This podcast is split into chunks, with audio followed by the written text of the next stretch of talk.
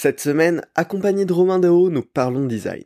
Au programme, les meilleurs moyens de se former, notre réflexion sur l'Apple Vision Pro et enfin, le retour d'expérience de Romain qui a eu la chance d'aller à la config de Figma.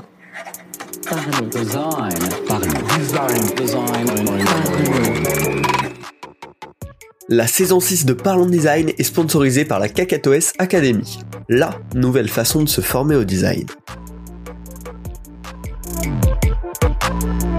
Salut, c'est Romain Pachna, bienvenue dans Parlons Design et aujourd'hui je suis euh, avec euh, Romain Dao. Salut Romain. Salut Romain, comment ça va? Bah très bien, ça me fait plaisir. Petit épisode euh, annuel. On commence... oui, ça fait un an. Ouais, on commence à avoir notre petit rythme carrément.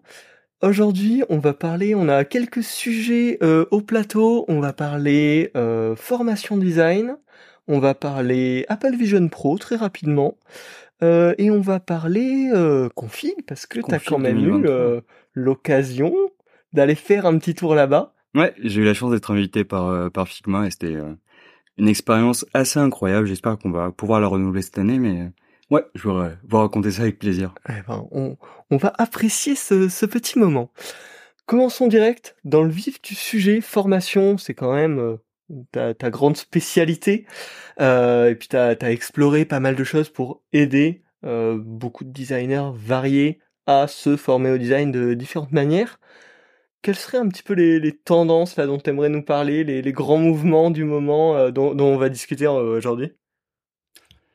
Bah, il y a clairement un engouement pour les formations design puisqu'elles sont vraiment de plus en plus nombreuses et il y a de plus en plus de gens qui sont désireux de se former à ces métiers-là. Les méthodologies aussi évoluent puisque tu as aujourd'hui des écoles qui sont 100% en ligne. Les méthodologies évoluent puisque tu as aujourd'hui des écoles qui sont vraiment 100% en ligne, des écoles qui sont dans un espèce de mix aussi entre présentiel euh, en ligne. Il y a une vraie, un, vrai encouragement pardon pour l'alternance et ça c'est top pour former les, les élèves, même si je sais que pour certains c'est euh, pas forcément évident de, de trouver, mais le, le, milieu de la formation en soi euh, se porte euh, plutôt bien de manière générale, que ce soit d'ailleurs en entreprise ou euh, on peut en parler aussi, mais il y a énormément d'entreprises qui continuent quand même à former leurs designers et j'en suis le, le, premier témoin parce que mon agenda est assez plein à ce niveau-là sur des formations Figma, mais en fait pas que, je pense qu'il y a un déficit, on y reviendra aussi un petit peu sur les formations parfois en école qui m'oblige à rattraper certaines notions sur des formations Figma où tu vois parfois j'arrive pour une formation Figma et je me rends compte que il y a beaucoup de termes que je dois expliciter, que je dois expliquer vraiment comment est-ce qu'on théorise le composant, le composant master, le composant child, le composant avec override, etc. Enfin, apporter toute une théorie en fait à la UI qui, euh, bah, en fait, qui est pas vraiment écrite euh, quelque part. C'est ça qui est compliqué aussi.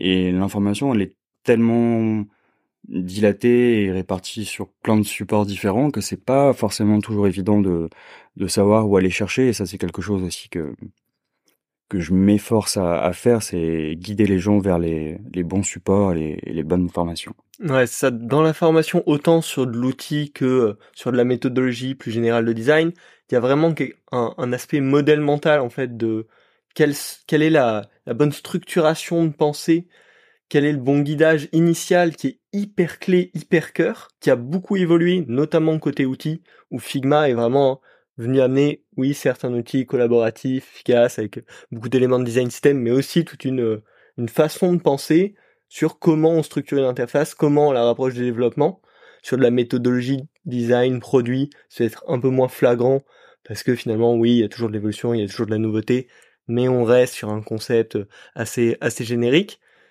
Et donc, il y a ce point de comment on s'assure d'avoir cette, euh, ce bon modèle mental, cette bonne carte en tête quand on commence à se former au design. Et c'est là où peut-être que les écoles ont une, espèce d'inconsistance aussi sur, euh, sur cette base-là. Alors, c'est effectivement là où le bas blesse un peu auprès des écoles, mais bon, tu sais, je pense que les gens qui nous écoutent euh, savent que j'ai enseigné, j'ai décidé de mettre ça un petit peu en pause cette année, mais pendant cinq ans dans beaucoup d'écoles à Paris et pas que. Et euh, et ça m'a permis aussi de comprendre des choses, c'est-à-dire que bah, les écoles diplômes, euh, les pardon, les écoles délivrent des diplômes qui sont certifiés par l'État, que ça les oblige à avoir certains types de modules, et qu'en fait les gens qui font les certifications tout en haut savent pas forcément ce qu'est le web design, la UI, ça va très vite. Et donc il faut pas complètement leur jeter la pierre sur cet aspect-là parce que c'est pas si simple que ça et qu'il y a beaucoup de lourdeur administrative aussi.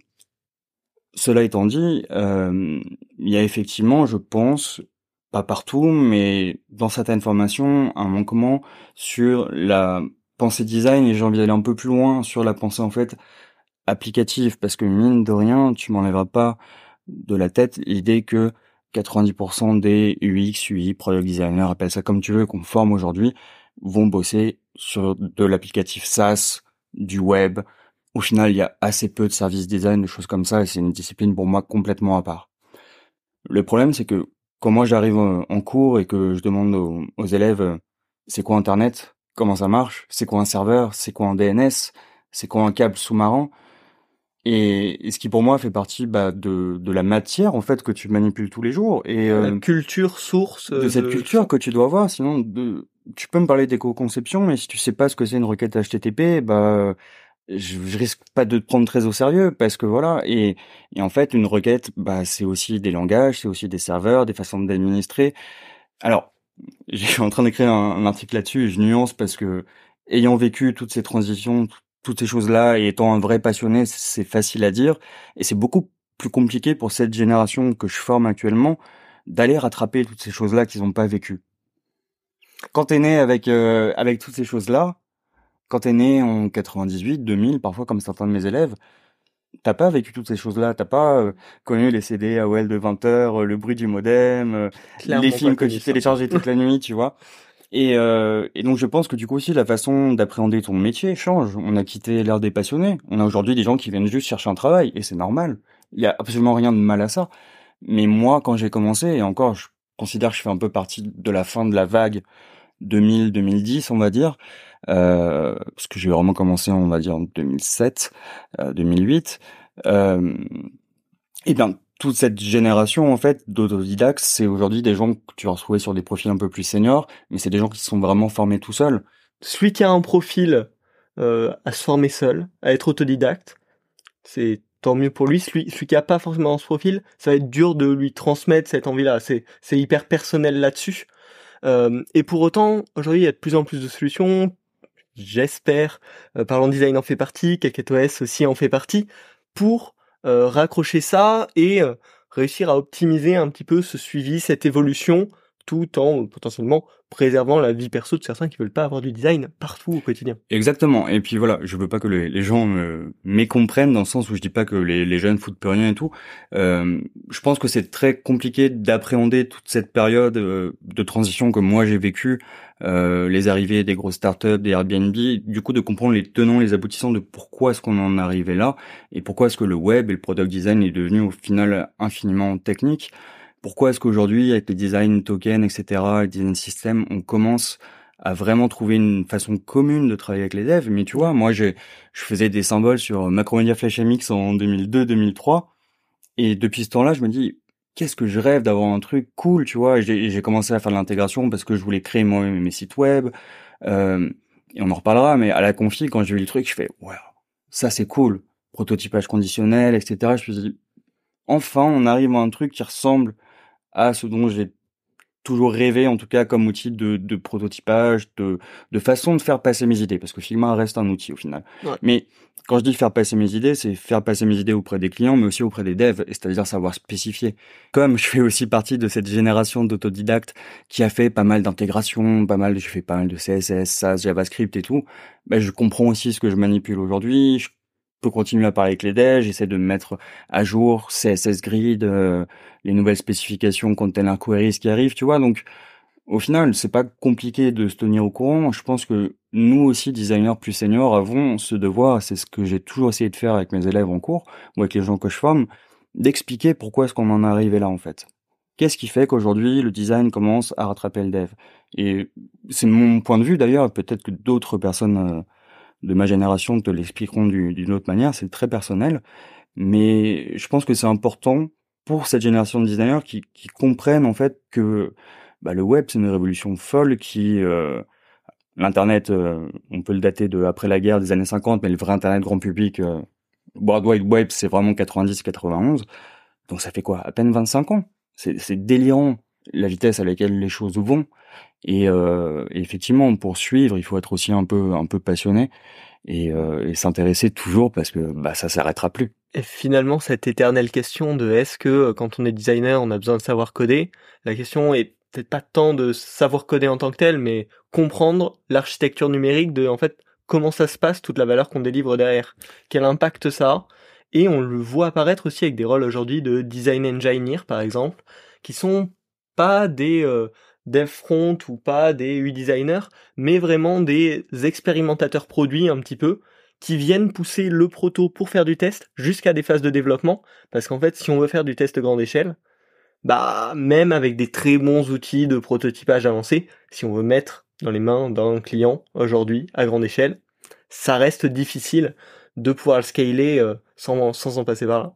Ouais, t'entends beaucoup parler d'API designer en ce moment, de choses comme ça. Enfin, tu vois, moi, je commence à prendre, euh, enfin, ça fait longtemps que j'ai pris en main Postman, mais je commence à jouer avec les API de Figma et tout.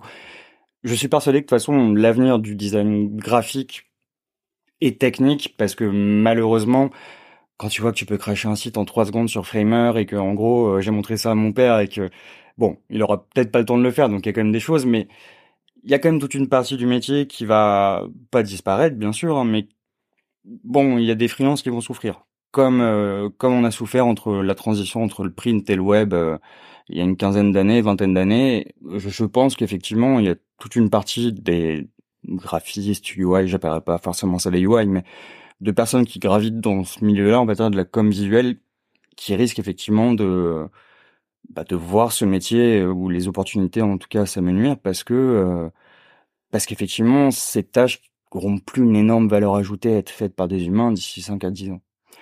En revanche, si tu es technique, si tu sais parler à des développeurs, si tu sais euh, ce qu'on peut faire avec les API de Figma, de Token Studio, peu importe, si tu sais mettre les mains dans Postman, si tu es capable de t'enfiler toute la documentation, euh, comme je disais il y a trois jours dans le train, euh, de la dernière euh, enfin dernière billet du Design Token Group avec Louis Chenet de, de Specify, euh, voilà, pour voir les dernières avancées, qu'est-ce qui se dit, et c'est pas forcément très fun à lire. Euh, mais il faut comprendre tout ça, tu vois, comprendre les structures JSON, c'est pas, c'est pas la mort, mais ça demande un effort qui est pas, euh, pas évident.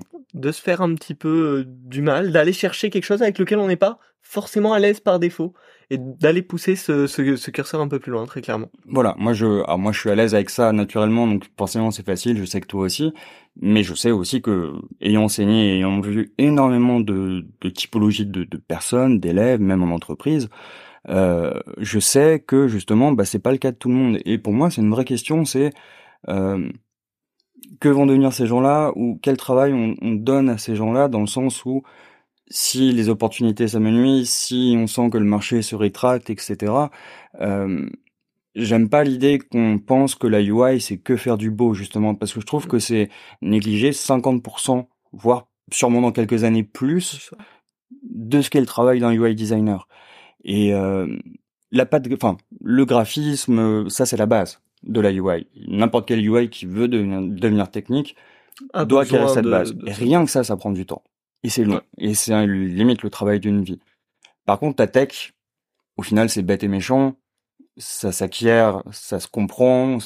Il faut se tromper, il faut essayer. Mais je pense, hein, euh, je me trompe peut-être, mais qu'une grosse partie, en tout cas, du futur du travail de designer est euh, est vers ouais, ce côté tech, ce côté savoir parler au dev, peut-être. Euh, je te dis pas mettre forcément les mains dans euh, dans le code, mais peut-être pourquoi pas, parce que regarde, avec euh, Figma, maintenant, tu peux limite préfixer dans Visual Studio avec le plugin, tes classes, récupérer, t'écris le CSS. Hmm. J'étendrai même à... Il y a l'aspect tech, mais il y a vraiment cet aspect du design qui devient un petit peu un, un middleman, qui va à la fois parler au côté tech, mais qui va à la fois parler euh, à la roadmap produit, et aussi euh, un aspect, moi, qui, qui est de plus en plus dans mes kiffs du moment, qui est la data. On a parlé avant de, avant d'enregistrer ce podcast du un petit peu resserrement du marché actuel. Et typiquement, la data, c'est un outil auquel beaucoup de designers peuvent avoir accès, notamment euh, dans, dans une entreprise in-house, euh, et qui vient permettre de justifier en fait quel est l'intérêt, quelle est la plus-value plus -value ajoutée du design, euh, de manière qui parle pas que aux designers, mais qui parle à l'ensemble de la société au, au sens très large. Et donc, il y a de plus en plus ce besoin du designer de s'ouvrir à tout ce qui vient l'entourer pour son intérêt personnel, soit faire des apprentissages avec la data, pour l'intérêt de la communauté, mieux dialoguer avec le dev et être plus efficace, gagner une petite étape là-dessus, ou euh, potentiellement euh, plein, plein d'autres acteurs parallèles comme ça. Euh. Bah, bien sûr, et, et justement ce que tu évoques, c'est hyper important parce que que ça soit le fait d'interpréter la data, de parler avec les développeurs, en fait, c'est là où nous, designers, on joue notre crédibilité, en fait. Ouais. Je pense que c'est primordial de comprendre ça. Tant que t'es pris pour quelqu'un qui fait juste joli, ce qui est honnêtement entre nous le cas dans pas mal de boîtes, on va pas se mentir. Pas tout, hein. On a tous côté des, des startups qui ont un level design assez élevé, mais même dans les plus grosses, parfois, j'entends le discours de certaines personnes et je sais que malheureusement, le design n'a pas la considération qu'il mérite. Après, on prêche pour notre paroisse et c'est normal. Absolument. Mais cela étant dit, le fait de pouvoir aller faire parler des chiffres, de pouvoir montrer justement à d'autres corps de métier qu'on est capable d'avoir ces raisonnements, de pouvoir justifier nos actions, parce que un bon designer doit toujours savoir justifier ses choix, c'est primordial. Si tu sais parler aux développeurs, alors t'intéresseras les gens et on t'inclura dans un ensemble et tu seras plus la personne qui crache de la mocap sur Figma, pour le dire vulgairement. Mm. Je te dis ça parce que c'est le discours prépondérant malheureusement, parce qu'encore une fois, je parle avec beaucoup de jeunes à travers la, communauté, etc. Et, et je vois hein, les demandes de jobs sur le Slack, etc.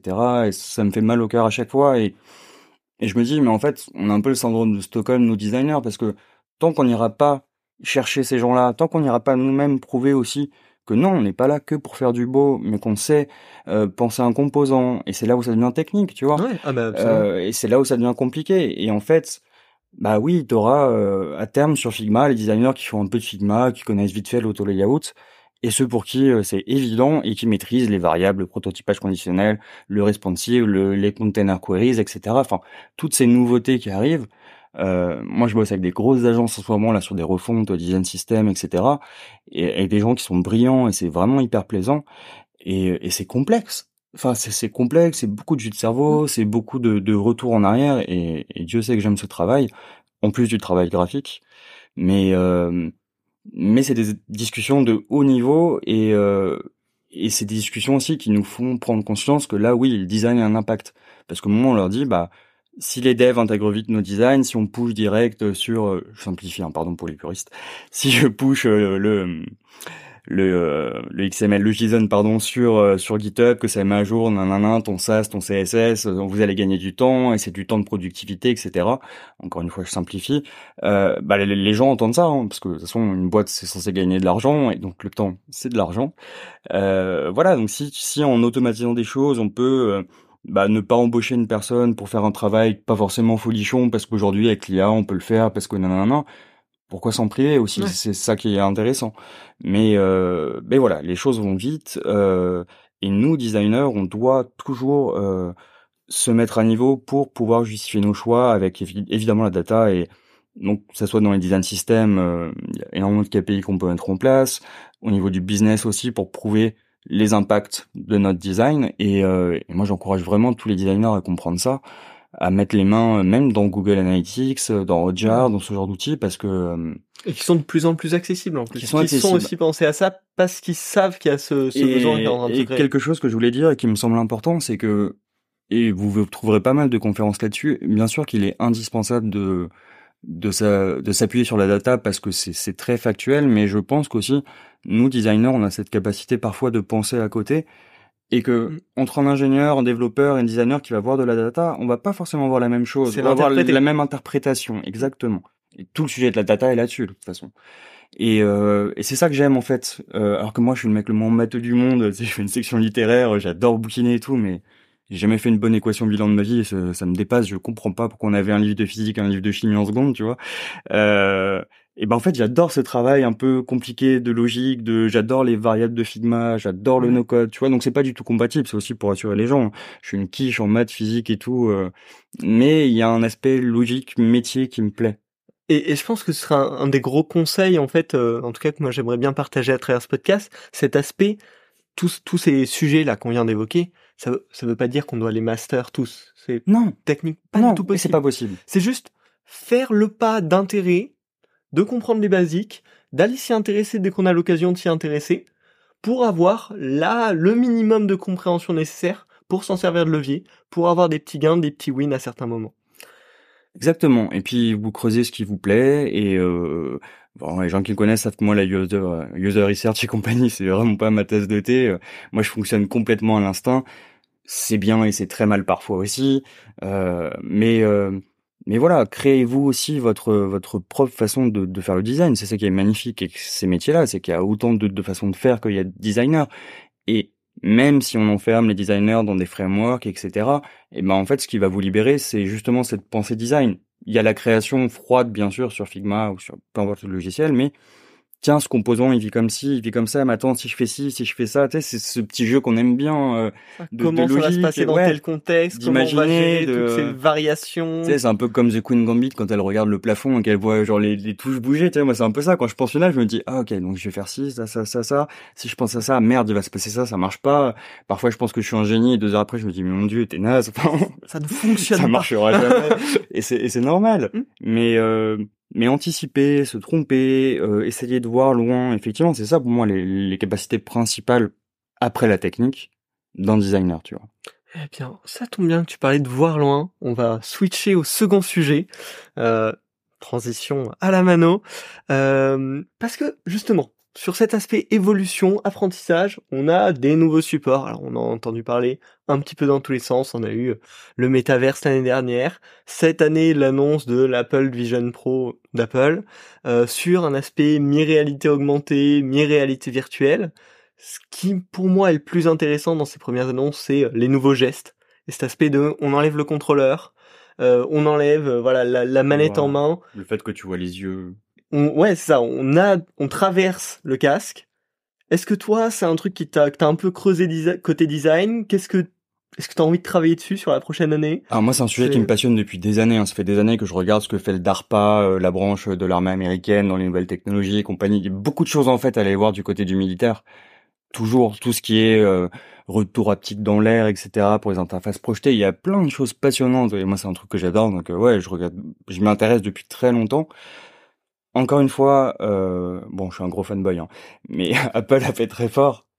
Ils ont fait très fort parce que bon, moi le métavers ça m'a jamais euh, bouleversé personnellement. Moi non plus. Je pense qu'on y arrivera peut-être quand malheureusement on aura rendu la planète plus très vivable et qu'on sera obligé d'être cloîtré chez nous. Mais c'est pas un futur que j'envie, donc Pas voilà. prospective. J'espère euh, qu'on qu'on n'y arrivera pas. Euh, en revanche, l'Apple Vision Pro, donc c'est un l'Apple Vision Pro, donc ça reste très cher et voilà. Mais ça nous ouvre quand même l'ère du design spatial et euh, et en fait pour nous c'est une nouvelle révolution parce que on va faire des interfaces à 360 presque, on va devoir suivre le mouvement des yeux, le mouvement des doigts, on va jouer quasiment avec tous les sens.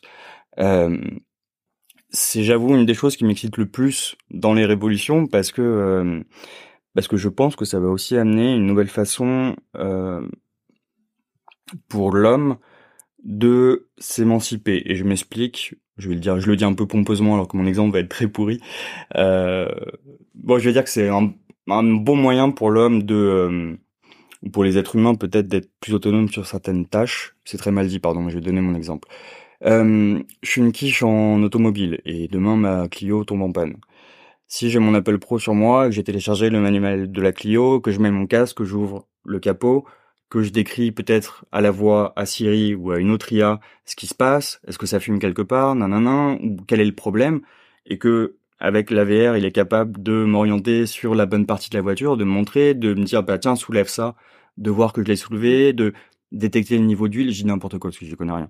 Mais tu vois toute cette assistance à l'être humain. Après, je vois aussi de côté très sombre à ces évolutions notamment malheureusement dans tout ce qui est euh, ouais hacking, porno. Je pense que malheureusement le beaucoup d'évolutions tech viennent hein, du porno et de l'armée, euh, mais pas toujours pour le meilleur. Et je pense que malheureusement la VR euh, va on va rentrer un peu dans Black Mirror, mais ça apportera pas forcément le meilleur. Mais c'est un autre sujet parce que chaque techno euh, est jamais développé pour ça de toute façon, mais aura toujours des impacts négatifs comme tout.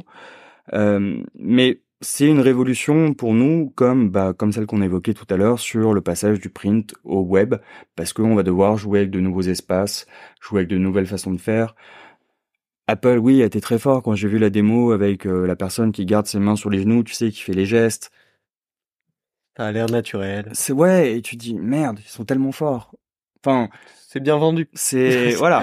Après, on verra. Après, ça va rester euh, un produit de niche. Ouais. Hein, c'est pour ça que ça s'appelle le Vision Pro je te dis pas que si j'ai pas le budget, je craquerai pas parce que, en fait, parce que ça m'intéresse professionnellement, en fait. Et ça me donnera sûrement l'occasion de me remettre les mains dans le, dans le code euh, Swift. Ça fait longtemps que j'en ai pas fait. Mais, euh, mais c'est quelque chose qui me, qui m'excite énormément. T'as pas mal de boîtes qui bossent là-dessus depuis longtemps, de toute façon. Mais, euh, mais voilà, voir l'usage qu'on fera de cette techno. Je suis pas un hyper spécialiste, euh, mais en tant que designer, cette façon de, d'interagir différemment avec tes utilisateurs, de de pouvoir les toucher d'une manière différente. Je sais pas, j'aime beaucoup tout ce qui est audio, tu vois, par exemple dans le design. Et euh, je sais pas si t'as remarqué en ce moment sur tous les sites, j'ai l'impression que ça pop de partout. Euh, qu'il y a beaucoup de sites qui rajoutent un peu d'audio sur les notifs ou à quel point en fait l'audio conditionne ton cerveau. Si c'est une notif LinkedIn, WhatsApp, un SMS, iMessage, tu le sais. Ça c'est créé un réflexe dans l'esprit en fait. Euh, et euh, il y a plein de choses intéressantes sur le spatial. Et, euh, et voilà, j'encourage pas mal les éditeurs à, à, à, regarder par exemple euh, Michel Serres, le philosophe, il a écrit un super bouquin qui s'appelle La petite poussette, qui explique que à chaque fois que l'homme a changé sa façon de communiquer, ça a créé des bouleversements majeurs dans l'humanité. Et donc en gros, tu as bah, parole, écriture, imprimerie, internet. Je pense pas que l'AR, VR, etc. puissent être assimilés à une révolution comparable, je veux dire que pour moi, c'est quand même une demi-révolution dans les interactions possibles parce que je pense qu'on a aussi du mal à imaginer tout ce que ça peut euh, nous amener dans le futur. Toujours très dur d'avoir de la prospective et tu vois, pour le coup, même Apple, euh, sur euh, la présentation qui a été faite, c'est assez peu... Ils sont pas trop mouillés cette année, ouais. ouais. Ils ont pas trop pris de risques, Ils ont repris de l'existant, ils ont dit on, on étend un peu l'expérience.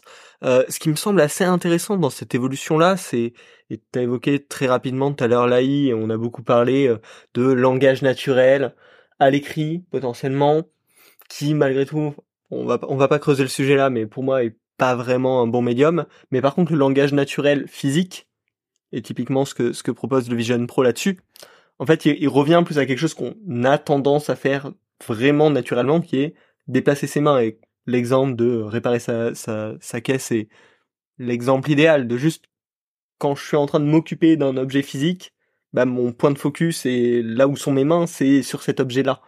Euh, et du coup, en libérant ces, ces inputs qui, euh, jusqu'à maintenant, que ce soit sur l'ordinateur, sur le smartphone, sur la tablette, euh, même euh, avec une, autre façon d'agir avec ton environnement. Les mains sont prises. Là, on redonne un accès à un nouveau type d'input qui a jamais été exploitable jusqu'à maintenant. Contrairement à écrire des phrases sur un clavier qui, en fait, a toujours été possible et, et qui est relativement lent, en fait, qui est pas du tout un moyen naturel. Les premiers hommes, clairement, étaient pas en train de taper sur des, sur des trucs pour écrire. Euh, là où déplacer ses mains, bouger des choses, un bébé de, de un an est déjà est déjà en train de le faire quoi. Donc c'est vraiment du langage naturel, sens corporel. Et j'aimerais, ce sera un grand plaisir d'explorer ces interactions et de voir à quel point on peut les pousser.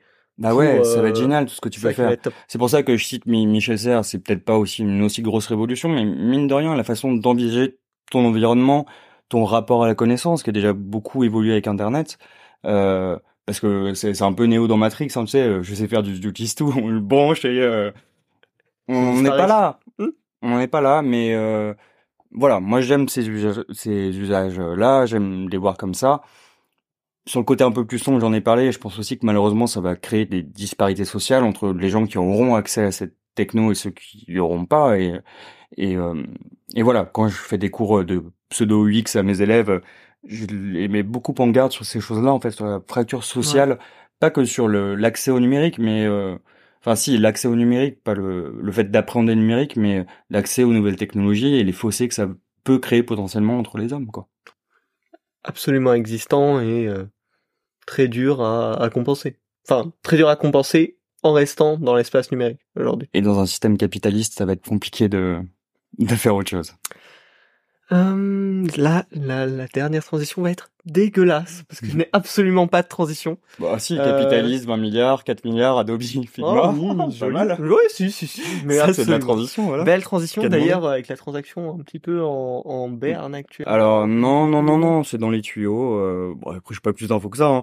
C'est de, je l'ai lu dans les journaux. Était pas, était pas contente. euh. C'est des questions oh, de commission anti-concurrence. Donc, Parlons de Figma, euh, comme vous l'aurez compris. Tu as eu la chance d'aller à la config. Qu'est-ce que tu peux nous dire de cette expérience euh, qui, vend du rêve quand même? Ouais, c'était top. Écoute, c'était vraiment génial. Bah écoute, ouais, j'ai eu la chance d'être invité par euh, par euh, Figma que je remercie infiniment et avec une petite délégation de Français, ça m'a permis surtout de rencontrer une super équipe. j'ai appelé ça la colo pendant tout le séjour, mais on s'est vraiment bien marré. Et et puis d'assister à ça en live, de voir autant de gens qui travaillent sur un même outil. Enfin, c'est quand même incroyable. hein. Un soft qui réussit une qui réunit pardon une communauté comme ça, il y en a pas beaucoup. Euh, et donc je trouve quand même que le tour de force est assez incroyable et euh, et je pense que les designers on adore ça, se retrouver qu'avec des gens qui font ça parce que parce qu'on aime ça, se retrouver entre créatifs. Donc il y avait une espèce d'ambiance et d'émulsion qui était géniale. Tout le monde se parlait, euh, soit coréen, sud-américain, africain, japonais, tout. C'était incroyable. On a croisé Dylan Field dans la rue, on a fait une photo avec lui, euh, super cool. Enfin, Énorme. tu vois. Et, euh, et l'équipe française de Figma euh, a été au top. Enfin, ils nous ont vraiment, euh, vraiment, ils ont été adorables de bout en bout. Et la conf était géniale. Donc la conf d'ouverture, euh, je pense que la plupart euh, d'entre vous l'ont vu. On était tous un peu estomaqués euh, par par les nouveautés, ce que, ce que je disais tout à l'heure, mais prototypage conditionnel. Moi qui supportais pas faire des protos spaghetti, euh, ça, ça me gavait parce que t'oublies toujours un truc. euh, je suis pas le plus rigoureux du monde sur cette partie-là parfois. Donc voilà, tu vois, je suis content. Ouais. Euh, ça complexifie le logiciel, c'est sûr. Tout ce qui est variable, mode, etc. Euh, bah c'est assez typique de Figma, j'ai envie de dire. C'est c'est marrant, tout le monde avait parié, moi le premier, hein, sur les tokens. Et puis euh, la petite blague de Dylan où il il, euh, il barre, tu sais, euh, Ouais. il barre Non, design pas de token, design pas de token, design token, ça va être des variables. Et euh, en fait après j'ai réfléchi, je me suis dit bah ouais en fait c'est assez euh, assez cohérent pardon avec la manière dont Figma voit les choses. Un truc qui m'avait beaucoup bloqué sur Figma au début, c'était le concept de frame. Ouais. Parce qu'en fait une frame, Unique. euh. c'est quoi? Moi quand je l'explique, euh, bah, il y a une vidéo sur YouTube euh, où je dis bah en fait une frame c'est un container. Ouais. En fait, c'est ça. Sauf que quand tu commences sur Figma, une frame, c'est l'équivalent d'un artboard parce que ça va être ton premier plan de travail. Et sur Photoshop, sur InDesign, alors sur Illustrator, oui, euh, mais sur Sketch, sur XD, tu peux pas mettre de plan de travail dans des plans de travail, dans des plans de travail, tu vois. Et donc, en fait, Figma a forcément introduit une façon de penser aujourd'hui, mais qui est très proche de celle des fronts. C'est pour ça que j'adore ce soft. Euh, et du coup, les variables, je trouve que c'est assez dans l'esprit de Figma, si tu veux. C'est, ouais, on va pas faire comme tout le monde, mais on va le faire bien et on va vous expliquer pourquoi est-ce que c'est bien. Et les variables et compagnie ont beau pas être euh, complètement euh, à jour, hein, c'est en bêta, je rappelle, jusqu'en décembre, le dev mode, etc. C'est des avancées, mine de rien, qui, prouvent que le logiciel a une vision. Je peux renvoyer les auditeurs à mon article que j'avais fait il y a quelques années, euh, date un peu sur une pénurie de, de bons UI designers, où j'expliquais l'importance justement de cette communication avec les fronts, de parler avec les fronts, on en a beaucoup parlé Ouais. tout à l'heure, mais qu'est-ce que j'ai été content en fait, bien plus que le prototypage conditionnel, etc. En fait, de voir que enfin, je peux faire des REM.